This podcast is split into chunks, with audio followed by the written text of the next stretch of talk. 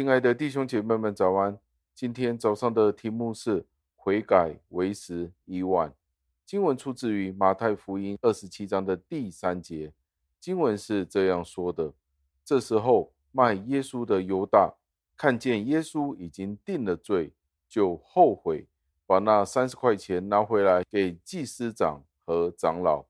感谢上帝的话语。真正的悔改就是对罪的不喜悦，就是憎恨罪恶之后所换来的对公益的事情有喜好、爱好和渴望。那原因是什么呢？原因就是我们对上帝的敬畏。在这里，这句话的中心思想就是：我们见到犹大卖了耶稣之后，就收了三十块的钱，然后之后。他却被他的良心所责备，以至于他愿意将那三十块钱拿回到祭司长和长老面前，也不愿意要这一笔钱。那我们要想一下，为什么呢？原因是什么呢？在这里说到他后悔，而他这一种后悔，不是一种真正的后悔，真正的后悔是对罪的不喜悦，对公义的喜好和渴望。但是他却没有对上帝真正的敬畏，没有这一种真正的感觉，没有对罪的那一种的憎恨。反过来，他们会选择不停的去犯罪，在他们的范围之内，他们会极力的去欺骗上帝，而自己也按住自己的良心。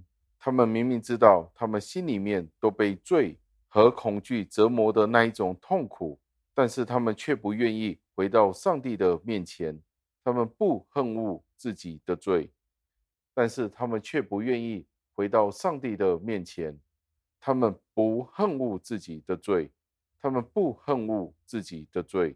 纵然他们感受到那种的悲伤与痛苦，但是他们没有回到上帝的面前，乐意的去接受从上帝而来的赦免。而这些沉重的痛苦和以至于的悲伤，其实都是没有用的。因为他们从根本上都没有想到要如何去做好，而他们确实只是沉溺在他们自己邪恶的欲望当中，而到最后，他们无法从这些折磨当中脱离出来。弟兄姐妹们，不知道我们有没有这样子的状况？我们知道自己犯了罪，我们有一些长期的罪行，我们有一些，我们有一些长期的罪行。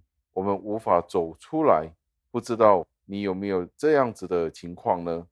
上帝真的是使用了这样子的方法去惩治人的顽梗，在同一样的状况，对于真正的选民们，他们愿意将自己的罪呈现在上帝的面前，纵然他们被上帝所击打，但是他们会懂得去回转，但是不憎恨罪恶的人。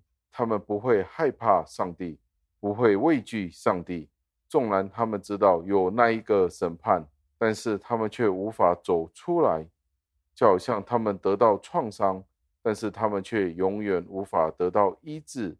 最后，他们就好像犹大一样，悲惨的离开了这个世界。如果犹大有听见耶稣基督的警告，他仍然有悔改的机会。但是到最后，他其实是蔑视了这个救恩，他将自己放弃了，而在投奔撒旦的统治的情况下，他陷在了永远的绝望里面。最后，我们要默想，就是在圣经里，不单单只是讲到犹大，其实在旧约里都有许多的人没有悔改，譬如以扫。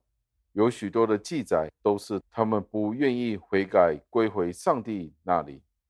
最后默想的时候，我们要思想：真正的悔改与假的悔改有什么主要的分别呢？信徒们有没有将真正的悔改实行出来呢？